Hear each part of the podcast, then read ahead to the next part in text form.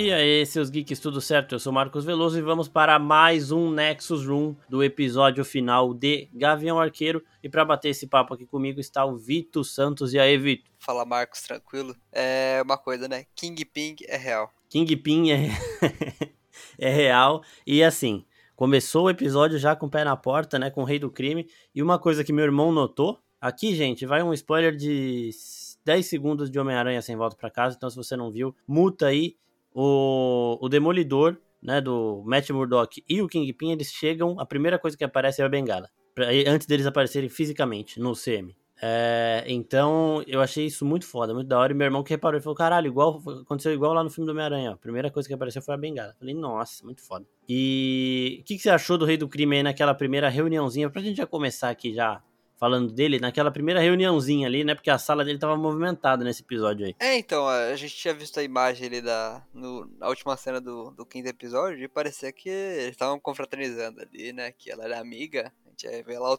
tom da conversa nesse, nesse sexto episódio é totalmente diferente. Ela tá ali quase dando uma ameaça para ele. E, e ela diz também, né, que ela não queria ter se envolvido, mas parece que o pai da, da Kate Bishop tinha negócios com Kingpin. Então isso obriga ela, né, a seguir ali, compactuando com ele todo esse tempo. Mas assim, ela foi meio ingênua também, né? Que você ameaçar ali o, rei do crime não é muito.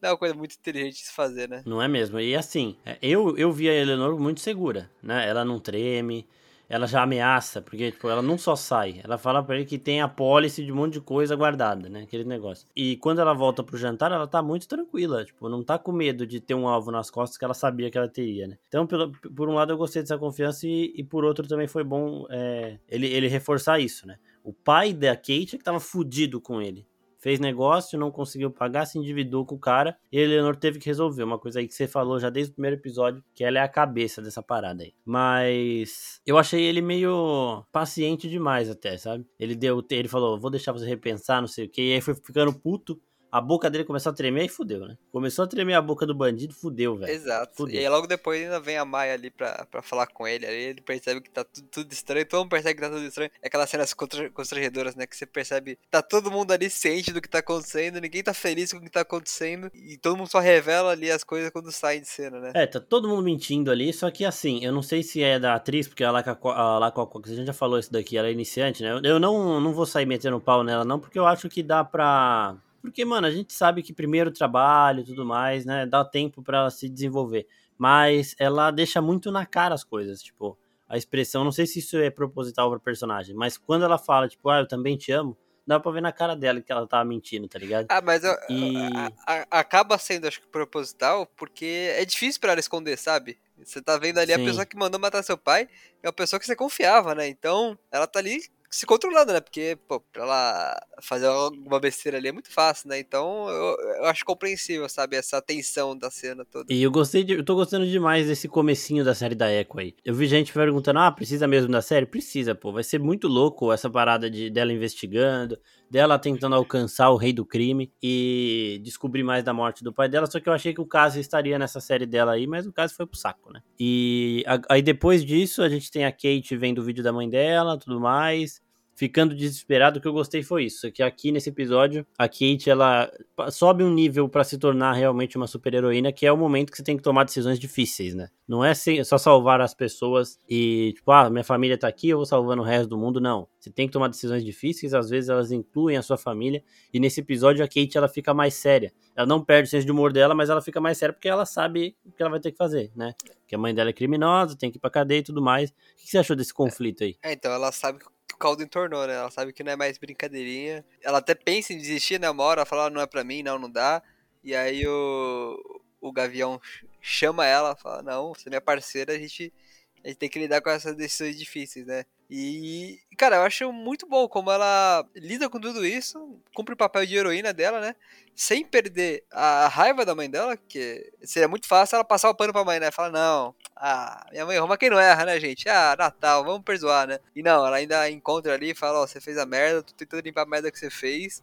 E só não morre, por favor, apenas não morra, sabe? E ela cumpre todo o plano ali que, que ela propõe com com o Gavião, ela sabe ali do, da onde vai acontecer as coisas mais ou menos. E o plano dela é pegar ali o, o rei do crime e também não deixar a mãe dela morrer, mas também não passar um pano ali pra, tipo, ó, vamos fugir. Não, não nenhum, nenhum momento essa hipótese passa.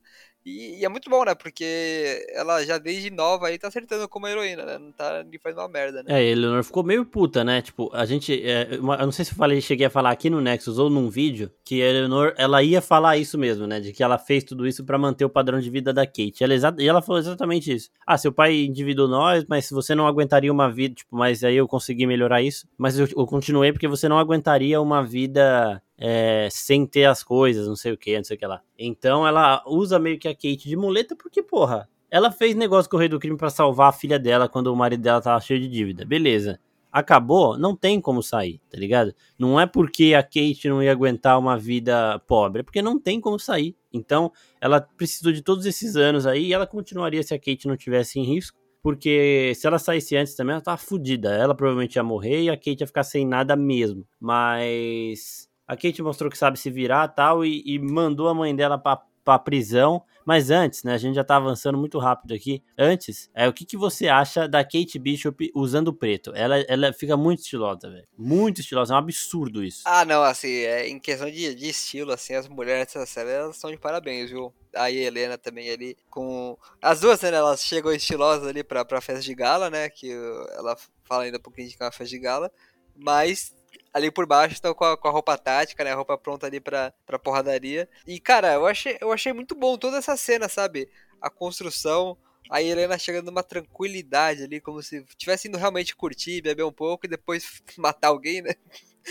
Como Sim, se fosse exato. algo mais. Ela é muito casual, né? É, sabe? É tudo pra ela negócios, né? Negócios. Igual você sai pra trabalhar como um dia normal, ela sai pra trabalhar como um dia normal. Só que o trabalho dela é matar alguém, né? Você tem esse leve, esse leve atenuante. Mas, cara, eu achei muito bom, sabe? Toda essa construção. Antes de ver o episódio, eu já vi, acho que o Oficina tinha postado no Twitter, né? A cena da, das duas no elevador. E, cara, eu, eu continuo fascinado, assim, por toda a interação entre Helena e Kate Bishop. Eu acho sensacional, sabe? O jeito como elas são amigas, elas são adversárias naquele momento. Não inimigas, mas adversárias. E todo o desenrolar disso, sabe? Como elas querem impedir uma a outra, mas também não querem se machucar, sabe? Eu acho importante esse lado, assim. Eu acho que tá tendo uma boa relação ali pro, pro, pro futuro do MCU. Exatamente. E, e assim, aquele negócio da, da Helena, da Kate falar, para de fazer eu gostar de você, mano. É, é muito bom toda essa relação, o jeito que elas conversam no elevador, eu achei do caralho isso, do caralho. E só voltando um pouquinho antes também, quando a, a, a, Kate ela passa por todo esse conflito, ela tá meio assustada, porque agora a vida da mãe, dela, da mãe dela corre muito perigo. Ela até fala, né, mano, minha mãe nem atravessa fora da faixa, tipo, é, é o ser humano exemplo. Por isso que ela não acreditava que a Eleanor tinha matado o Armand, nem nada do tipo. E só que aí o cliente fala das flechas lá que ele já conhece, né? Ele já sabe como deixar a criança feliz lá. Ele fala, a gente vai precisar de muitas flechas especiais. e, e, mano, aí a Kate já abre um sorrisinho de novo e tudo mais. Então eu achei, eu achei muito legal essa, é, é, o jeito que ela lida com essas coisas. E acabou de chegar aqui o terceiro membro deste podcast, o Léo, para entrar aqui com a gente agora no meio dessa conversa aqui. E aí, Léo? E aí, Marcos, beleza? Tudo certo aí? Tudo bem. Então, ó, a gente tá aqui já na parte do. Quando o Clint e a Kit estavam se preparando para ir para aquela missão final, quando eles estavam preparando as, as flechinhas, as tricky arrows lá. E, porra, eu gostei demais que a gente vê Stark Industries, a gente vê Pintech, então eles estão trabalhando, as indústrias Stark elas continuam fornecendo material para os Vingadores aí. Sem o Tony Stark, é, dá pra, tipo, provável que eles tenham bons engenheiros lá, até porque o Tony fez aquela parceria com a MIT, então a Pepper continua comandando a parada e a empresa continua aí ativa e deve ainda fazer algumas coisas aí no, dentro do CM. Vocês acham também ou vocês acham que era coisa reaproveitada que o cliente tinha? Do Eu ia falar isso agora, que a gente não pode falar que tipo, a Pepper tá dando as coisas para ele, porque a gente não sabe se, se não é material antigo que ele tinha guardado ou que ele mantém guardado. Esse da hora se abordassem isso numa futura temporada, de repente em, em outra mídia do universo Marvel. É, Porque o negócio que eu acho em, em, em, menos de um minuto você consegue explicar um negocinho bobo desse, saca? Sim, eu acho que podem fazer isso no na própria série da Riri Williams, porque se ela ou na série de Armor Wars, né, que vai ser do, do Máquina de Combate, porque eles têm forte conexão com o Homem de Ferro e com o Tony Stark, né, nos quadrinhos. Aqui no Semi eu não sei se a Riri vai ter conexão com o Tony Stark, mas o, o Máquina de Combate com certeza. Então eu acho que as indústrias Stark elas vão serão lembradas aqui sim. E o que, que, você acha, Vitor? Eu fico, eu fico com a impressão que a, as indústrias Stark, né, elas são a grande válvula de escape, né? Ou seja, a gente tem um problema, a gente precisa explicar isso de uma maneira rápida, mas também sem, sem inventar muita coisa. Ah, vai pra indústria Stark, é o que acontece também no filme do Homem-Aranha, né? Querendo ou não, a solução ali tá nas indústrias Stark. Então, eu acho que vai ser o grande, a grande saída do MCU, sabe? Então, quanto menos eles explicarem, mais dá pra usar isso em outros, outros lugares, né? Mais essa, essa, solução rápida. Então, eu não sei se eles vão ali dar um ponto final, sabe? Falar, ó, aconteceu isso, acontece isso. Então eu acho que eles vão deixar em aberto. É, eu, eu acho também que tipo, eles não vão. O, as indústrias Stark elas não vão criar grandes coisas pro futuro. Aqueles bagu tipo uma armadura do Homem de Ferro mesmo. Isso aí vai ser coisa da Riri. Mas, mas essas coisas pequenas eu acho que sim, que eles têm capacidade de continuar fornecendo. Até porque o Clint, eu não sei se ele tava mentindo pra Kate ou não. Ele fala que ele tá. que ele tava sem as Trick Arrows, né? Num, num outro episódio. Então ele volta aqui. Não sei mas seria legal ver as indústrias Stark ainda funcionando com outras pessoas, outros engenheiros aparecendo. É, bom, aí, outras indústrias. É, aí tem a Hammer lá que. Não, a Hammer a gente vai medir não... que não existe, mas.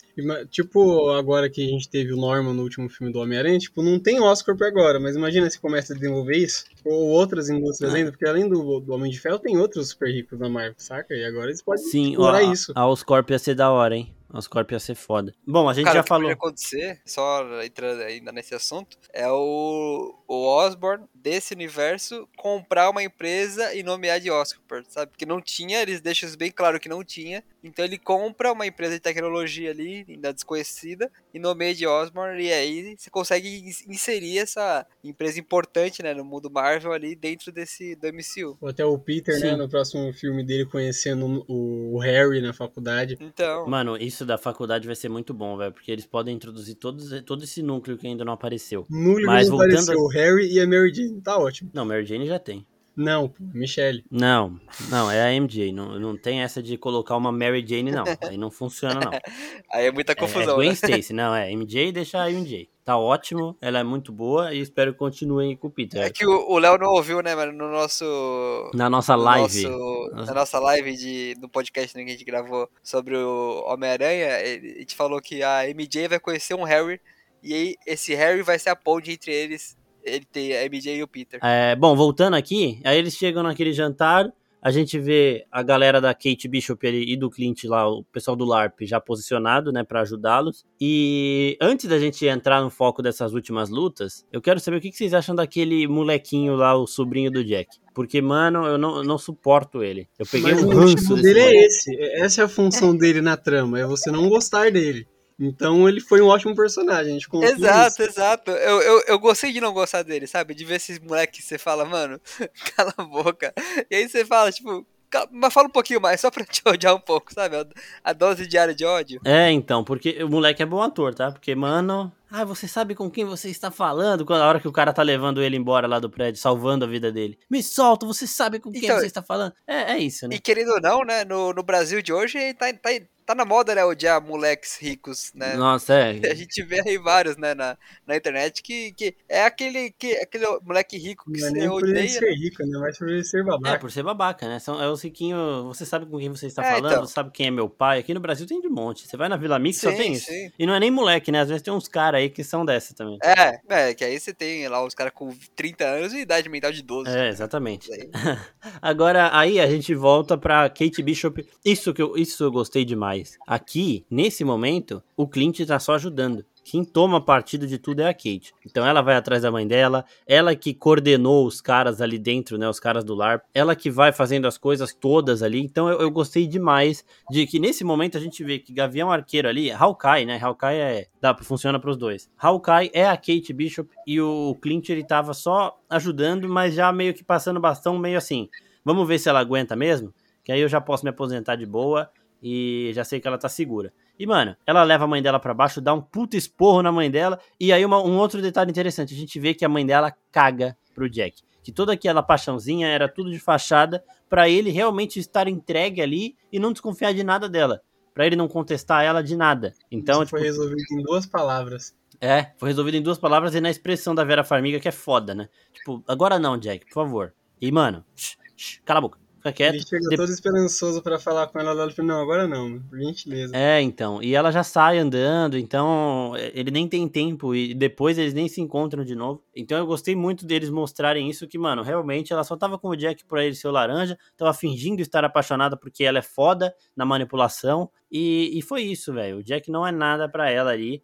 Mas é meio triste por ele porque ele é legal pra caralho, mas mas é a dura realidade, ele era só o laranja, tá ligado? Ah, mas fica meio, meio, meio evidente, né? No momento que ela mata ali o, parente dele, né? E com nenhum, nenhum remorso, né? Assim. E ainda mata com uma, uma espadada ali pra incriminar o próprio noivo. Então eu acho que, que tava meio que claro, assim, né? Que depois que você entende que ela tem ali os, os planos escusos dela, de que ela tava ali só com uma fachada realmente, e a única, a única coisa que ela se importava ali, e é o que ela mostra nesse episódio, que é a Kate, né? Sim. Tanto que quando ela vê que a Kate tá em perigo, ela, ela enfrenta o rei do crime, né? Você vê que o negócio tá bravo. Exatamente. É, é- é muito bom tudo isso. Esse momento do rei do crime aí chega no ápice des- da Kate Bishop tomando as ações. E aí, be- beleza, ela deixa a mãe dela lá embaixo, fala pra mãe dela não se meter. A mãe dela, obviamente, sai correndo, não fica lá. E aí a Kate já sobe e já tem a situação com a Helena. Sensacional. Ela vê a Helena lá, ela vai atrás, ela tenta impedir e elas ficam nessa de. elevador, né? É, do, do elevador. E elas ficam nessa de se elogiar, conversar e tentar uma impedir a outra. Aí, mano, é muito, é sensacional a cara, as caras que a Kate faz, é incrível, a Hayley Steinfeld é incrível. Eu acho que eu falei isso em todos os, os Nexus Room de Gavião Arqueiro. E, mano, é, tipo, mano, o que, que a gente tá fazendo? Vamos tomar uma, não sei o que, não sei o que lá. Aí, Helena, tá bom, depois que eu matar o Clint. Ela, não. Mano, é muito, muito foda. E a parte que eu mais dei risada nesse momento todo foi o tapa na cara que ela dá da Helena, assim. Ela dá um tapa na cara, aí a Helena fala, mano, que que é isso? Aí ela fala, também não sei, também não sei. Muito, muito bom, velho. É sensacional, assim, toda a, dinâmica das duas, né, assim, delas querendo ser amigas, mas como eu falei, elas têm ali um conflito entre elas, que é, não é diretamente, né, uma com a outra, mas ali, uma tá no caminho da outra, dá pra dizer assim, e elas ficam ali meio que nesse meio termo, né, entre, pô, quero ser sua amiga, mas também não, não quero deixar você fazer seu serviço, vamos, vamos conversar, Putz, elas ficam com uma, uma sensação que seria muito legal se elas não tivessem uma no caminho da outra, sabe? Sim. Se elas só se É conhecessem ali aquele como negócio amigas. que eu falei, a gente começou a gravar sobre Gavião, mano. É irracional o negócio que ela tem com o Clint, mano. Eu não consigo pegar razão nesse ódio todo que ela tem. Até da hora você ver isso Ah, no sim. final do episódio, mano. Que é que ela tem essa noção, mano, não tem razão o que eu tô fazendo. Mas eu, eu vejo razão porque é o seguinte, né? É, ela precisa culpar alguém. Ela não, ela não vai aceitar que a irmã dela simplesmente morreu. Então o Clint, naquele de ser melhor amigo, é o, é o que ela fala pra ele no final. Você deveria ter lutado mais. Porque ele fala, eu, tentei impedir, eu lutei por isso, não sei o quê. Só que ela era melhor que eu. Isso, isso inclusive, eu achei foda. Essa Tipo, cena. eu entenderia isso normalmente se fosse, sei lá, um negócio mais padrão, sei lá, dois segurança, dois amigos mesmo. Mas os dois são assassinos profissionais que né, na vida inteira. Eles se metem em barra muito pesada. Morrer nesse trabalho é um negócio que não é complicado de fazer. Ela querer culpar o cara porque a irmã dela morreu, tipo, é irracional demais, mano. Não, mas- Ainda mais ela tá viva por causa que a irmã dela, tipo assim, ela fala, "Ah, minha irmã salvou o mundo. Tipo, você tá viva porque ela se sacrificou. Esse, Sim, esse mas- ódio dela é muito irracional, mano. Mas, É mas muito não é irracional. Não é irracional porque é isso. Ela precisa. Porque, tá bom, é, é normal você morrer nesse, nesse meio. Não pra Natasha. Né? É, E ele, e os dois sabem o que, que a Natasha é capaz. E não é normal porque até quando ela quis morrer e tentaram impedir isso, ela conseguiu. E se tivesse Helena e Clint lá pra impedir ela, eles não iam conseguir. Porque ela faz o que ela E quer. A Helena ia se sacrificar, certeza. Não, a Natasha ia se Não, sacrificar. que a Helena ia querer, mas ela não ia conseguir do mesmo jeito. Exato. Ninguém ia conseguir impedir a Natasha. Então, exato, ainda mais a Helena se conhecendo a Natasha, do jeito que ela é, ela ficar com esse ódio todo é, é irracional, mano. Então, mas Eu não consigo É, medir então, mas esse é, eu acho que chega a ser um ódio porque ela não conseguiu ter esse tempo com a irmã dela, sabe? E então ela tem que descontar essa raiva. Exato, é uma coisa que o Clint não tem culpa, Então, mas sabe? aí ela desconta essa raiva que vem de dentro dela, que acho que nem ela entende, Nem ela sabe? entende, Nele, exato. tipo, é você que, que não, não deixou ter um, um segundo a mais que fosse com minha irmã, sabe? Então, ela não tem como saber que se a Natasha não tivesse morrido, ela, ela não estaria viva. E assim. Porque ela nem tenta, né? Não, não é que ela. Esse é ela nem ninguém- tenta entender esse Os lado. Vingadores não falaram essas coisas pra ninguém, porque é muito secreto tudo que aconteceu Então, lá. Não, claro que é muito seguro, mas ela nem entende, tipo, ela não pensa, não, vou Sim, lá falar com o é Clint, claro. não, vou matar o cara. Mas mano. ela, mas mas ela é- a também é pergunta assim- antes. Ela, ela queria ouvir isso dele. Tanto que ela teve a chance e ela A fala: ver- antes de eu te matar, eu quero saber, né? O que aconteceu e tudo mais. Então, é nessa hora que eu falei que ela, que ela pega na razão, que ela vê que não tem sentido o que ela tá fazendo. E ele, ele conversa com ela e fala, é, ela, ela pega aquela razão, fala, não, não tem sentido eu matar ele, ela vai embora depois. E isso que eu achei muito da hora. Ela ter pegando essa razão, que não tem sentido ela querer Então, matar o cara. a verdade é que bo... não, não ia ter quase esse filme do MCU se a galera fosse num terapeuta, num psicólogo, né? A galera tá bem mais controlada. É, não teria, sentido. mas, mas Eu assim. Claramente eu reclamei disso, mas foi muito lindo ver a luta dos dois. É, mas assim também, é, é, eu acho que toda. Ela, ela sempre teve na cabeça isso, que ela ia encurralar o Clint, ia perguntar pra ele, ia ver o que ele fala, e ele fala pra ela, mano, não, não interessa o que eu falar pra você aqui, você vai achar que eu tô mentindo. Então, eu, eu entendo total esse conflito da Helena aí, e eu achei muito emocionante a forma como essa conversa se desenrola. Foi a única parte da série que eu chorei, chorei real, assim, sabe? Porque ela fala que ela amava muito a Natasha, o Clint também. Os dois são as duas pessoas que mais amavam a Natasha no mundo, aqueles dois ali. E, mano, é, é- porra, não dá. Não dá. Ela, ela vai percebendo aos poucos no rosto do Clint, mas mesmo assim ela não quer ver. Tanto que ela começa a bater na cara dele com aquele bastão, sem para ele não apresentar mais, mais feição nenhuma. Ele fala espere e ela não espera. Ela tá chorando, tá chorando e tipo, porra, se eu não matar você, eu vou ter, tipo, eu não vou ter nenhum tipo de é, satisfação ou, ou de sei lá, eu não vou ter cobrado ninguém, não vou ter como fazer nada pela morte da minha irmã. Ela quer fazer alguma coisa pela morte da irmã dela. É meio nebuloso, assim, mas, mas é isso, pô. Ela perdeu a pessoa que ela mais ama e ela vai culpar a pessoa que deveria ter protegido a Natasha. Só que aí, na hora do assovio, ela percebe que a Natasha realmente confiava no Clint, porque ela não tinha como saber, tá ligado? A Natasha nunca falou do Clint pra ela, falou dela pro Clint, porque ela viveu com o Clint, não viveu com ela. Então, na hora do assovio, que ela dá a mão pro Clint levantar e tudo mais, eu achei porra, me quebrou total com eles falando que amavam ela, que conheciam ela. Quando ela pergunta o que, que a Natasha falava de mim, puta que pariu, é muito bom, porque é desde o do Viúva Negra. A gente vê que a Natasha é a heroína dela. É, ela olha pra Natasha com tipo, a irmã mais velha que sempre protegeu ela, e a irmã mais velha de verdade, porque a Helena não tinha tempo para não tinha idade quando ela era criancinha para discernir a família real de uma família falsa. Então essa cena aí do ela falava o que de mim foi muito foi muito muito foda. Mas antes disso, quando eles estão encurralados lá pelo Tracksuit Mafia, o Clint tá encurralado, né? E você olha, puta, ele tá fudido. E a Kate Bishop chega arregaçando. Essa hora eu bati palma. Ela chega, mano, é, escorregando no gelo, ela atira as flechas para todos os lados. O Clint vai tomar uma decisão, ela toma antes, então ela antecipa ele, ela resolve toda a situação ali de imediato, e aí ela dá tempo deles contra-atacarem. Então, mais uma vez, é a Kate tomando a frente aqui e se tornando a Hawkeye, né? A Gavião Arqueira. Puta que cena maravilhosa. Ela de joelho ali no gelo, girando e soltando flecha para todos os lados, deixando os tracksuit todo confuso. Aí depois dessa cena aí, cada um, né, se desenrola para um confronto. O Clint e a Helena que a gente acabou de falar, a Kate Bishop e o Rei do Crime, a Echo e o Kazi. Antes vamos falar da Echo e do Kazi para deixar essa melhor aí pro final. Echo e Kazi, o que, que vocês acharam do, da discussãozinha ali dos dois? Olha, eu acho que é muito da hora você. Tipo assim, que em nenhum momento foi, foi escondido o que, que ele fez no último episódio. Tá bem na cara que ele fez ali, o que, o que ela tava desconfiada. E uma coisa que eu quero falar sobre ele nesse episódio é, é lindo lá, todos os momentos que ele fala que vai bater em alguém e ele apanha depois. Isso é muito da hora. Acho que ele vai atirar no Gavião, o Gavião bate nele, depois ele vai no Gavião tá, e o Gavião bate nele, os capanga dele. Aí depois no confronto final, o cara já todo quebrado, tipo, ele quer bater na menina ainda a luta dos dois é, é muito emocionante, né? Uma carga dramática muito grande, porque ela confiava muito nele. Ela, mesmo sabendo o que ele fez, ela ainda queria fugir com ele e escapar de todo esse lance do rei Sim. do crime. Mas ele foi até o fim e quis matar ela ainda. E ela teve que fazer o que então, ela fez. eu já passo pro Vitor já, mas eu não, não senti como ele quis matar, matar ela. Eu achei que era assim. Ele fala, né? Eu não posso transitar entre os dois mundos igual você, no sentido de se ela não quisesse ser da máfia, ela não precisaria. Ela quis ser da máfia e, e isso deixa ele puto, porque eu acho que ele já conhecia ela antes. E ele queria que ela se cuidasse, né? Então ele fala pra ela: Eu não posso transitar nos, nos dois mundos, essa vida aqui deveria ser minha, não sua.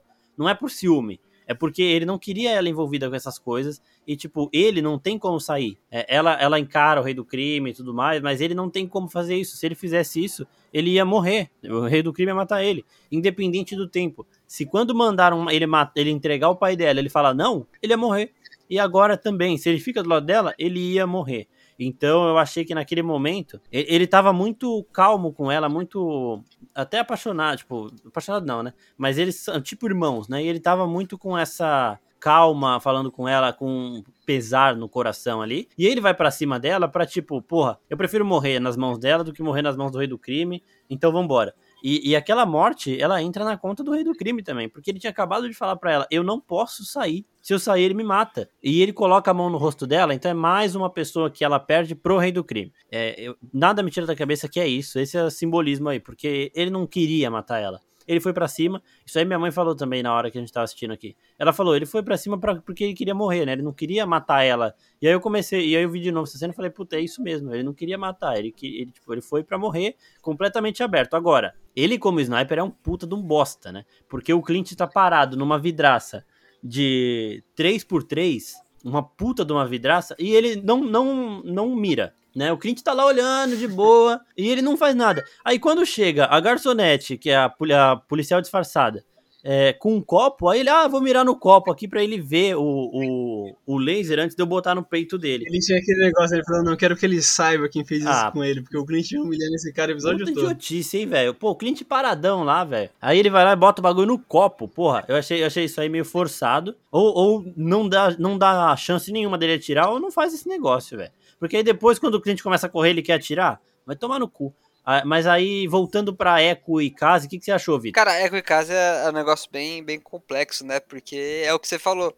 Ele não tem muita opinião ali, né? Porque qualquer coisa que ele fale, se ele falar não pro rei do crime, ele vai morrer também, né? Não tem ali como, não, gente, veja bem aqui. O cara vai. Ah, tudo bem, você não quer matar o, o, o pai da Echo? Eu vou te matar então. E ao mesmo, ao ao mesmo tempo que a hora que ele trai ali a, a Maia, né, a Echo, e mata o pai, ele, ele tá assinando a sentença de morte dele também, porque ele tá numa situação muito, muito complicada, né? E eu acho que a hora que ele fala ali que ele não pode transitar entre dois, mundos é muito isso, sabe? Tipo, cara, eu não tenho muita opção e eu entendo você me matar, sabe? Eu entendo a gente tem que resolver isso agora. Eu acho que ele tenta ali numa luta salvar a pele dele, mas ele não tá muito interessado em ganhar e carregar esse, esse peso na, nas mãos dele, sabe? E só mais uma coisa, eu queria ter a autoconfiança do Kazi, porque ele vai para cima do Clint achando que ele tem alguma chance. Né? Ah, ele vai, vai pra cima do mundo, né? Ele sabe que vai perder pra todo mundo, né?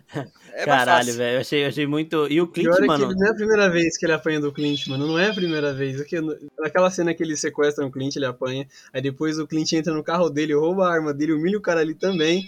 Aí agora ele tem três, duas vezes no episódio, na sniper e depois no mano a mano, tipo, mano. Exato, velho. O que, que ele quer fazer? O Clint amassa ele e sai, tipo, zoando ainda. Foi divertido. E aí nós temos o último desses três duelos aí que se formou nesse episódio, que é Kate Bishop Rei do Crime. Puta que cena, velho. Que cena. Rei do Crime chega com aquele chapéuzinho Panamá dele lá, a roupinha florida do Havaí, e o terno, ele tá muito estiloso, muito. Eu achei. Tipo, o visual não tem CGI nada, mas eu achei o visual dele bem melhor do que das séries da Netflix, que ele era mais engomadinho, né? Aqui ele tá mais mafioso de, sei lá, mais despojado, tá ligado? Eu gostei demais. Aí ele vai lá ameaçar a Eleonor. Obviamente que você não ameaça o rei do crime. E ele fala, né? Ela tá achando que vai sair da minha empresa como se fosse uma, uma empresinha qualquer, tipo um McDonald's, alguma coisa, que você, tipo, um trabalho normal, que você se demite. Não, não é um trabalho normal. Aqui você tem que fazer isso o resto da sua vida inteira, que é o que o Kazi fala pra, ele, pra Maia também. E... Poderoso chefão, né? Quanto mais eu tento sair, mais eles me puxam de volta. Poderoso chefão. Nossa, o Léo, velho. Caralho, exatamente isso. Referências. Referências. E eu senti muita pegada de, de poderoso chefe, de máfia, né? É, desses... crime é isso, né? Não tem como você escapar do lance de máfia quando você trata do rei do crime. Exato, e esses conflitos da Maia, é tudo muito, muito poderoso chefão mesmo, muito bom. E aí a Kate chega e Porra, ela já dá. A gente já percebe a resistência do rei do crime nessa primeira. Porque ele fala, mano, o que você vai fazer com essas flechas? Ela mete a flecha no peito dele ele quebra as duas, velho. Ô, Léo, fala um pouquinho dessa resistência do rei do crime aí, quadrinhos e tudo mais pra gente. Então, mano, nos quadrinhos isso é uma coisa que geralmente muda. Mas, mas uma das coisas que já aconteceu nos quadrinhos é o seguinte: o rei do crime ele tem uma variante do soro do super soldado, que é um bagulho básico, todo mundo na Marvel tem um bagulho desse. Tá todo mundo tem. O Rei do Crime ele tem uma variante desse, dessa parada, então ele é mais resistente e mais forte. Tanto que Sim. nos quadrinhos, geral pode fazer piada com ele falando que ele é gordo, mas na real tudo aquilo lá é músculo, tipo um lutador de sumo profissional. Não sei se você já viu como um lutador profissional. Ele parece ser gordo, mas tudo aquilo ali é músculo. Somado a um soro de super soldado, tipo, é muito surreal.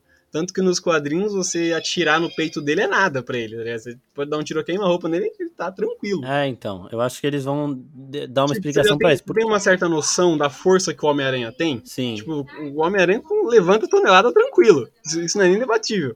Tem um quadrinho, mano, tipo, é canônico, que o Homem-Aranha ele fica muito puto com o Rei do Crime, ele vai onde o Rei do Crime tá, e ele espanca o Rei do Crime com ódio no coração, mano, com uma fúria, sai quebrando tudo, e o Rei do Crime levanta depois, mano, tipo, não tranquilo, tô cheio de sangue.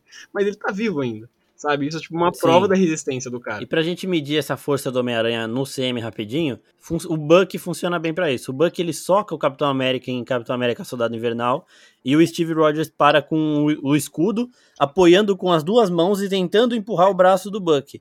E no mesmo soco em Guerra Civil, o, o Homem-Aranha segura com uma mão só. O E ele- guarda do Thanos, eu esqueci o nome dele, mano, ele dos filhos do Thanos, aquele que é bombado, esqueci o nome. Se você lembra o que ele fez com o Homem de Ferro, deu um soco, mano, o homem tipo, voou. Aí ele foi dar um, Sim. meter ele o soco de novo, o Homem-Aranha chegou, tipo, pegou ele.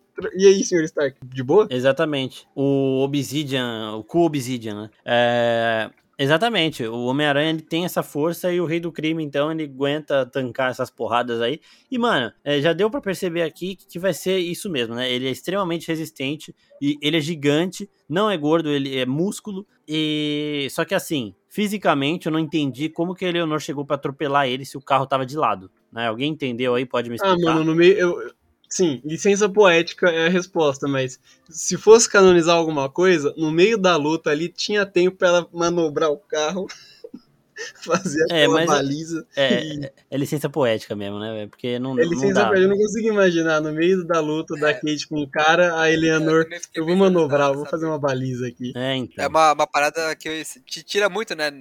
na hora. Não, não tira, né? Mas você fica pensando nisso, você fica. Tá, o carro tá de lado, gente. Exato. O que aconteceu aí, sabe? Mas assim, toda essa cena da, da Kate e do Rei do Crime, eu achei sensacional. Toda a parada deles é porradão mesmo, sabe? Ela taca duas flechas no peito dele, ele rasga ali. A hora que ele pega ali o. As flechas dela e quebra, ali eu falei, não faz isso, cara. A, a flecha tá na ponta, É. Não adianta nada você quebrar a flecha, entendeu? A, a parada ali que vai te fuder tá na ponta, e é o que acaba acontecendo no final, né? Mas, cara, eu achei da hora como ele um tanque, ele é um tanque mesmo, tá ligado? Tipo, não importa o que ela faça, ele tá ali como se Ela- fosse. É, na mão ela A não teria a normal. mínima chance. E, e assim, esse negócio da Eleonor, eles resolviam. não Pera, precisava- vocês não vão falar do negócio da moeda mesmo? Daqui a pouco, calma. É, o negócio da Eleonor, ele resolvia com. Não precisa mostrar nada, só coloca o barulho, né? De um carro dando ré, rápido, rápido acelerando rápido e pronto, velho. Enquanto a Kate e, e o Rei do Crime estão conversando, daria sim tempo, igual o Léo falou. Daria tempo dela fazer tudo isso. Então só coloca o barulho disso acontecendo, velho. Motor do carro ligando. Nossa, acho que, acho que foi bom ter colocado. Sabe aquele barulho que o carro faz mudando no ré, mano? Imagina. Exato, velho. A gente ia percebendo isso tal, nem ia dar tanta atenção, do nada ia chegar um carrão dando um porradão nele e pronto, velho. Então resolvia. Aí a gente entra naquele negócio lá, a Kate vai pra cima porque a mãe dela tá correndo risco. É aquele negócio de proteção de família lá que você fica ainda mais forte e tal. E ela é persistente, né? A gente já viu, já tinha visto com a Helena, ela não desiste mesmo sabendo que ela não tem muita chance. E isso é muito bom. O Homem-Aranha é muito isso também, muitas vezes. E a Kate aqui também mostrou demais. E ele empurra ela, ele soca ela e ela continua indo. E ela pula nele, ela bate, não acontece nada. E ela continua, continua. E aí ele quebra as flechas, pisa em cima, assim. Depois de já ter sido atropelado, ter tomado flechada no peito e tudo mais. Ele tá intacto. Só que ele pisa em todas as flechas dela. E ela usa o negocinho que o Clint ensinou pra ela. Fala aí, Léo. Você que puxou aí o negócio da moeda, pode continuar. Não, mano, é que é muito da hora essa cena que. eu- Na hora que ele quebra as flechas, é que nem o Vitor falou, mano. Você já espera que ela faça alguma coisa com as pontas. E quando ele joga lá longe, você fala, e agora? O que, que ela vai fazer? Ela pega um, um- aquele negocinho de zíper de blusa e, e joga. E ativa as flechas e tudo explode, joga ele pro alto. Nossa, é muito da hora essa cena. Até que depois que ele tá no chão já, e as flechas continuam explodindo ainda, jogando faísquinha lá dentro, ela sai toda quebrada pra ver como que a mãe dela tá. É, é muito da hora essa sequência. Mano, é sensacional. Essa, essa flecha de magnetismo eu achei muito, muito foda. Visualmente ela, ela funciona demais. Ela primeiro prende as armas. vezes né, pelo Clint, Sim. ali quando ele. Prende as armas dos caras lá nos postes. E, mano, pra, pra ela aqui, quando ela puxa todas as outras, ela acerta uma que puxa todas e explode no pé dele. Todas, todas explodiram no pé dele, inclusive aquela que o Clint tinha falado que é a mais perigosa de todas. Aí beleza, você explode uma, você explode uma bomba no pé do cara, uma pessoa normal perderia as duas pernas, né? O rei do crime ele cai ali desmaiado. Não era qualquer tipo de bomba, né, mano? Vai saber É, o que é então. negócio. é uma bomba projetada pros Vingadores, tá ligado? O Rei do Crime cai intacto, mas ele cai, né? Ele apaga por um tempinho. É o tempo da polícia entrar lá pra pegar ele, ele já sumiu de novo, velho. O cara é tanque mesmo. E aí a Eleonora é presa, ela fica triste com a Kate, fala, ah, isso que heróis fazem, prende a mãe no Natal tal. Ela nem fala, Nossa, eu te amo de isso, novo. Essa cena foi muito boa, cara, porque a Eleanor começa a falar, não, eu fiz isso por você, e seu pai devia dinheiro, tipo, jogando todas as explicações do porquê ela se moveu nessa vida.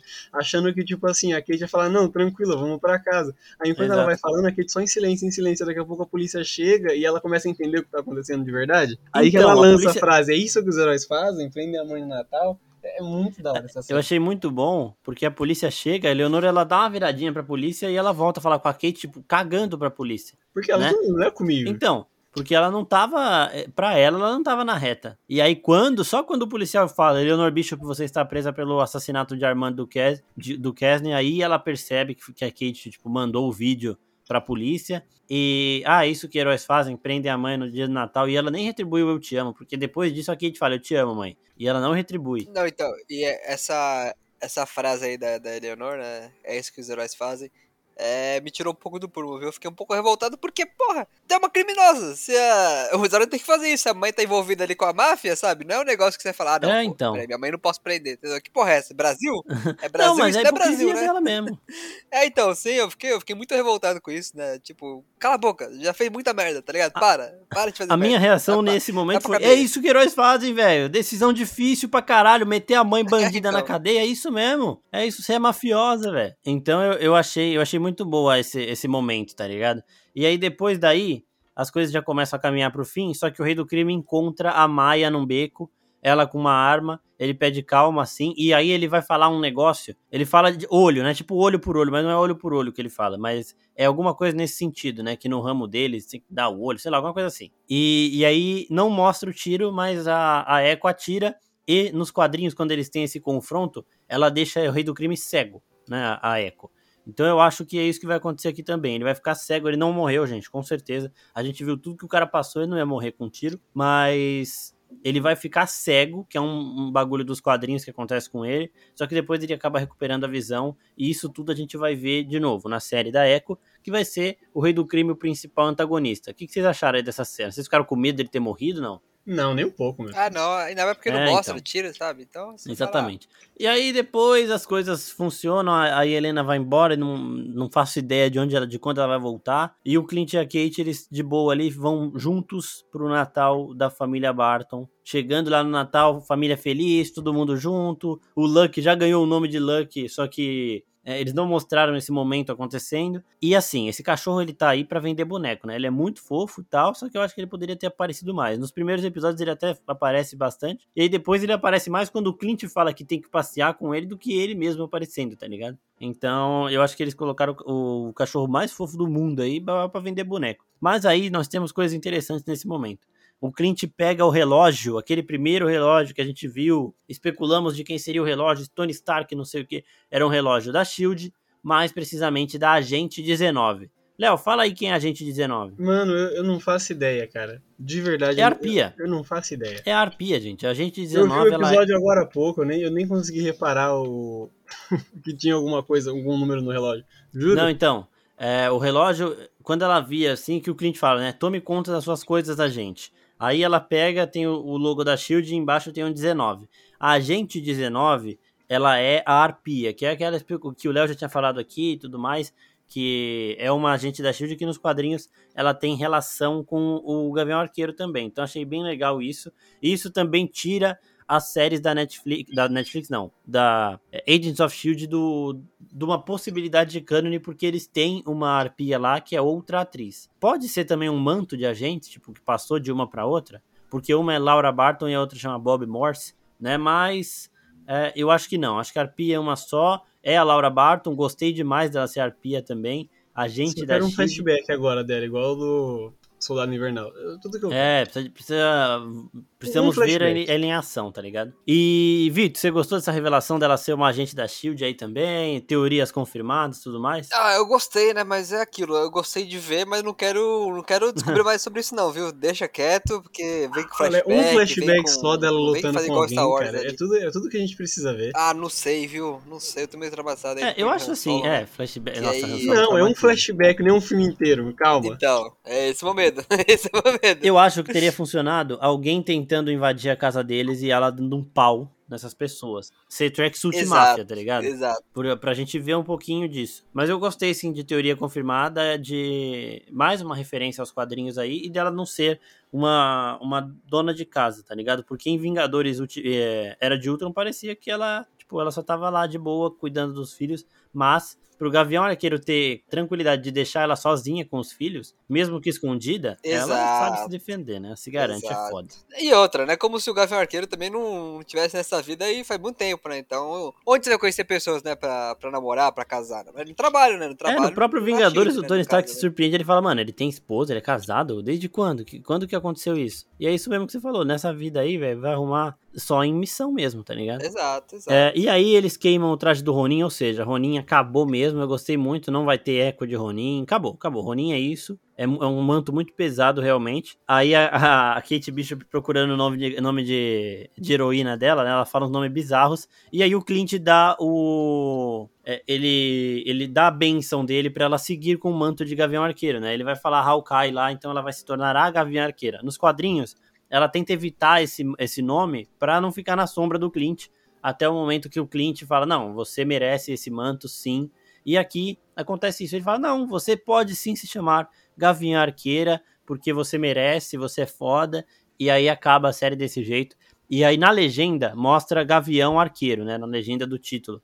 Mas eu acredito que esse Hawkeye já seja dela. Então, gostei demais também desse finalzinho, muito fofo. Só muito não fofo. foi melhor que, o, que a cena pós-crédito. Não, né, nem me Marcos? fala. A cena pós-crédito foi, a- foi, foi a pior cena pós-créditos que eu já vi na Marvel. Disparado. Não, e a sua opinião, né? Não, é, não é- pode- não, minha, minha opinião. Pior que o Tom Hardy? É, hã? Pior que o Tom Hardy? Ah, nossa. O Tom Hardy pelo menos acrescentou uma coisa, né, no, no CM. Não- sem, sem spoiler aqui, mas ele acrescenta algo. Agora, essa cena não acrescenta nada. É uma parada que, assim, desde o primeiro episódio mostra essa porra desse musical. Ah, legal, beleza. E aí a gente vê entrevista de pessoas que querem, dentro da Marvel, que querem realmente fazer isso acontecer. E aqui é eles jogando isso na nossa gar- garganta abaixo, foda-se. Vocês vão ver essa porra desse musical. E é o que eu falei no vídeo de primeiras impressões. Se tivesse uma outra cena mostrando alguma coisa de futuro, eu até engolia essa. Mas sem nada, só isso. Fiquei puto, velho. Fiquei puto. Não, o que, que vocês acharam da cena pós-crédito pra gente já passar pras perguntas aqui? Não, achei maravilhosa. Resumiu inteiro a saga ali do, do Loki e do Chitauris. Lindo. Não, e tem mais, viu? Eles trazem referência ali a Capitão América, né? Que eles falam que eu poderia fazer isso o dia todo, eu poderia fazer Isso é legal, isso é legal. Não fala assim, isso a pessoa batalha, não né? mas precisa mais ver todos os filmes ali até o Thanos. Mano, é, é três minutos ali de musical acabou.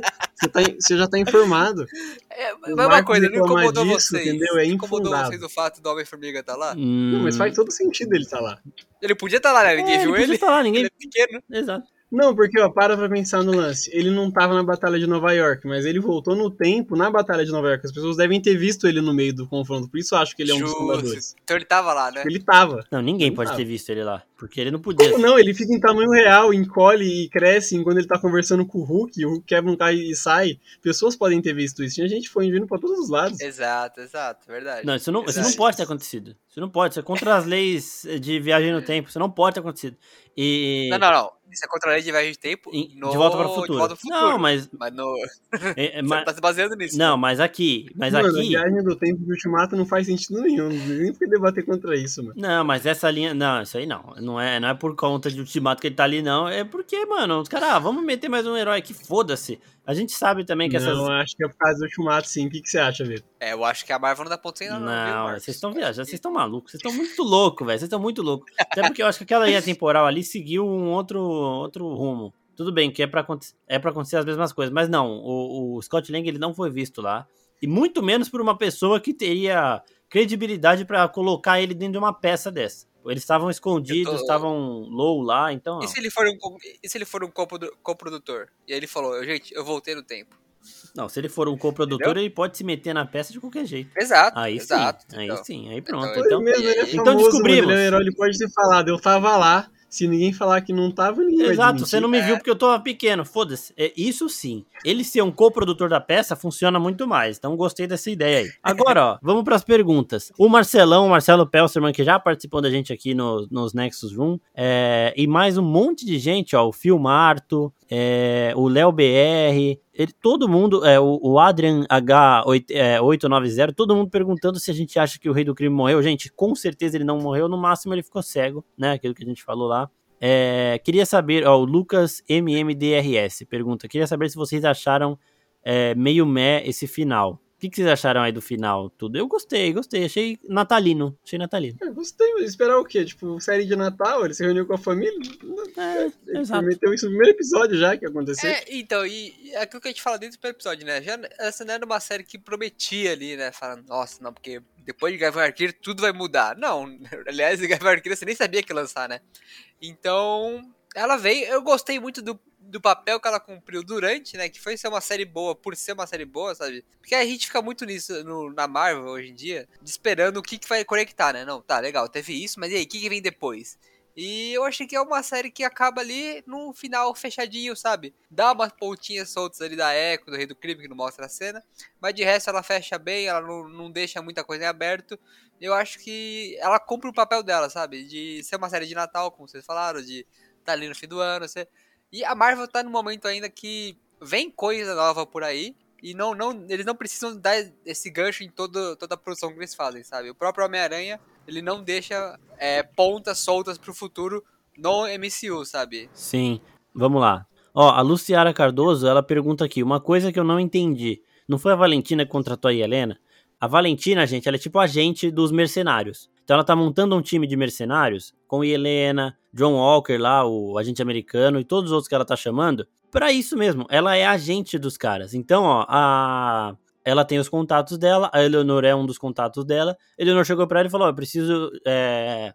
você tem a Helena aí, eu preciso que ela mate, eu preciso que você mande alguém para matar o Clint Barton".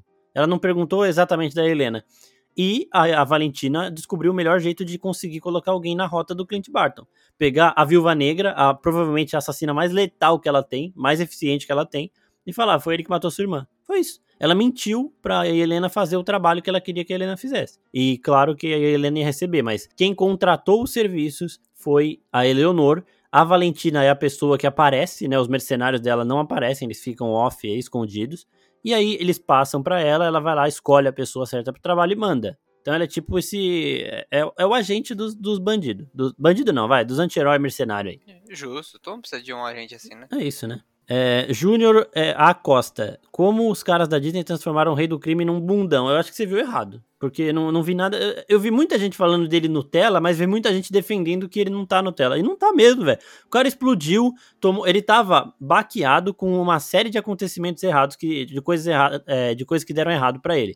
Então ele perdeu no mesmo dia Leonor e a Maia, que as duas deviam ser muito, eram muito importantes para ele. A Eleonor dava muita grana pro cara e a Maia era a filha dele, basicamente, né? Ele matou o pai da Maia para ter mais acesso a ela porque ela é uma máquina de matar. Então ele perdeu o braço direito dele e perdeu a maior renda dele. Então ele tava meio baqueado. Só que ele não é nada de bundão, nada de Nutella. Ele é foda e vai voltar ainda mais foda. E, mano, o cara, é o que a gente falou aqui, o cara é um tanque, velho. Como assim, tá ligado?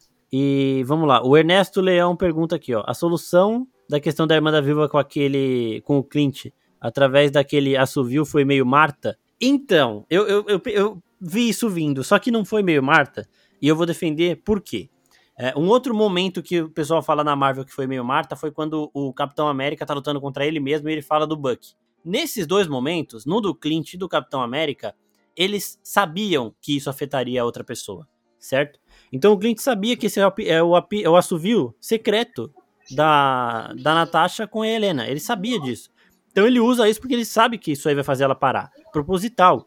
Quando o Steve Rogers está lutando contra ele mesmo em Ultimato, ele sabe que ouvir sobre o Buck pro, pro eu dele de 2012 vai fazer ele parar. Então ele fala de propósito pra pessoa parar. Agora o Marta, Não é proposital. O, o, o, o, Superman simplesmente fala save Marta. Ele não sabia que a mãe do Batman chamava Marta. Ele não sabia nada disso, tá ligado? Então, se ele tá falando da mãe dele, é muito mais fácil ele falar salva minha mãe, tá ligado? Save Marta é, é, isso é Deus Ex Machina, é muito forçado porque, mano, ele não sabia nada. Ele não sabia que o Batman ia parar de socar ele porque ele falou Marta, sabe? Então, é, é diferente. É a mesma energia. Eu queria, eu queria é falar essa, disso. É a mesma vibe. Não, não é a mesma vibe. Não é. É a mesma vibe. Você, você falou agora que, tipo assim, a Marta tem essas coisas e o Assobio tem essas coisas. Mas no final o resultado é o mesmo.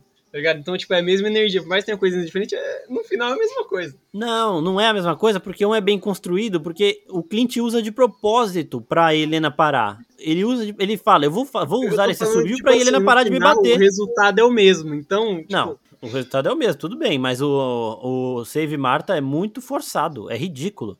Porque ele não, ele não sabia que o Batman ia parar de bater nele quando ele fala isso. É ridículo. Aqui não, o Clint usa propositalmente. E aí, Vitor, o que, que, você acha? Então, é, por todo o contexto, e por ele saber, e ela deixar bem claro, né, que ela não tá ali cumprindo só a missão, mas também ela tá vingando a irmã dela, ele mostra para ela que ele tinha muito mais ali, sabe, do que simplesmente uma amizade com ela, uma, uma parceria, e que ela se abria e falava da própria Helena. E, e, e é uma coisa que conforta a Helena, sabe? Sim. Porque a Helena tem, tem, essa coisa do tipo, ela falava de mim? O que, que ela falava de mim? Como é Exato. que era? Entendeu? Então, como é que eu, eu era em relação. É, era a imagem que ela tinha de mim. Eu acho que a hora que ele mostra isso, ele mostra que a Natasha confiava tanto no Clint a ponto de falar da Helena. Sabe? Então, eu acho que isso dá uma quebrada. E é o que o Marcos falou, sabe? É, é algo pensado, entendeu? É algo que, ó, eu vou fazer isso, que é a minha última cartada aqui, porque senão ela vai me matar, entendeu? Então eu vou mostrar aqui para ela que ela não precisa fazer isso. O Batman vs Superman, a Marta ali é só uma coincidência gigante, né? Que foi explorada ali de uma maneira muito bizarra, né? Eu acho que essa é a definição. Exatamente. E aí tem mais uma pergunta aqui para finalizar, que é, são duas pessoas perguntando do relógio e da Laura Barton. Alan Nunes e Davi Gaspa. Eles perguntam por que a importância do relógio e a mulher do Clint trabalhava na Shield. Sim, o relógio ele é importante para isso, para revelar que a Laura Barton ela é a agente 19, a Arpia, que é uma agente popular famosa na Shield, né? Então, quando o Clint começou a carreira dele na Shield, ela devia estar tá lá também arrebentando. Os dois cresceram muito rápido, acabaram fazendo missões juntos, se conhecendo melhor e se casando. Então, eu acho que o, eu acho não, né? O relógio é mais para isso. E também ele deu uma indicação em um episódio anterior lá que tem alguém infiltrado na Tracksuit Mafia, né? Porque a Laura até fala, aquele seu amigo tá aprendendo russo tal, e ele falou que o CEO da empresa deles lá é o Jack. Então tem alguém infiltrado na Tracksuit Mafia, é, alguém da SHIELD, é, investigando o rei do crime de perto. Pode aparecer mais no futuro, pode só ser uma referenciazinha, mas acho que foi para isso o relógio, basicamente. E falando em Tracksuit Mafia, para finalizar, o que, que vocês acharam deles serem os subordinados do Wilson Fisk. Eu achei eles muito, muito trapalhões para serem os caras do Wilson Fisk, sabe? Eu gostei demais, eu ri muito com eles, ri demais mesmo. Quando eles viram pequenininho nesse último episódio, começam a gritar, eu chorei de rir, velho. Mas como os capangas do Rei do Crime, eu achei muito galhofa, sabe? Sei lá, isso não, não me incomodou nem um pouco, porque tipo, você pega para ver que o Rei do Crime ele comanda toda Nova York, até outros pedaços de outras cidades. É muita gente pra ele cuidar, sabe? Vai ter uns caras meio abobados mesmo. Isso vem do, ali da série do Gavião Arqueiro e da Kate, onde eles também eram subordinados, é a mesma energia, cara. Os caras é tudo palhaço, atrapalhado. É, tipo, eu gostei bastante. Assim. Então, e uma coisa que eu fiquei surpreso é que tem muita gente, né? O que ele fala, acho que são duas mil pessoas ali. E não para de sair, sabe? Eu acho que isso aí é um pouco bizarro, essa parte do tipo. Dá pra botar 100 pessoas ali, sabe? 200, já daria um trabalho, né? Você bota duas mil pessoas, perde um pouco do peso ali de toda essa cena, que foi muito boa, inclusive. Foi muito boa mesmo. Ah, e ó, tem, tem mais pergunta aqui do feed, gente. Eu tava falando dos stories, ó. O Sérgio de novo. Que preguiça dos roteiristas foi essa com o Jack? Gente, o espadachim nunca foi relevante, o Jack também não seria, tá? Não, não, não é preguiça, não. E tem gente meio brava aqui, ó. Letícia é, RGM. A série só serviu para introduzir a Kate, tadinha. O roteiro é fraco, mas não necessariamente ruim. Deixou a desejar alguns personagens. É, o chefão lá chegou para morrer? Não. Não, ele não morreu. Não morreu. É, e a série não serviu só para introduzir a Kate. Ela serviu para aposentar o Gavião Arqueiro, introduzir a Kate, a Echo, o Rei do Crime.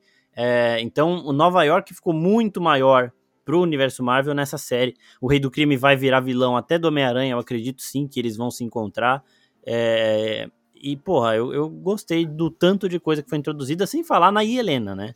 Tem a volta da Helena aqui, então muito bom. E o pessoal perguntando dos LARPs aqui. Se, se tiver segunda temporada de Gavião Arqueiro, a Kate vai entrar no grupo, de, vai fazer um grupo dela, uma guilda de LARPs. Pô, é, eu achei bom, bom que o Jack entrou no LARPs aí. Vocês ficam falando que o Jack não tem importância, Nossa, ele virou um LARP, velho. Teve essa cena do Jack, né, que ele começa a, a, a, a lamber todo mundo na porrada ali com uma espada, né? Cara, eu achei sensacional, assim, um pouco. Nossa, um pouco, mesmo, muito bom, um velho. pesado, né? Porque ele tá passando realmente a espada, ele tá matando as pessoas ali, né? Mas assim, Continue, pode continuar, viu? Não, não... Nossa, eu gostei. Eu, eu, achei meio bizarro um cara de terno, gravata, num baile de gala com uma espada, mas rico é excêntrico, né? Então, é, então... ainda mais ele que vive de herança, né? Ele não trabalha, faz porra nenhuma. Ele é. Ele é Mano, ele discutindo lá. com o priminho dele foi muito bom, velho. Sobrinho, né? Não é primo, sobrinho. Sim. Foi muito bom. Faltou falar, você é adotado, moleque. Cala sua boca.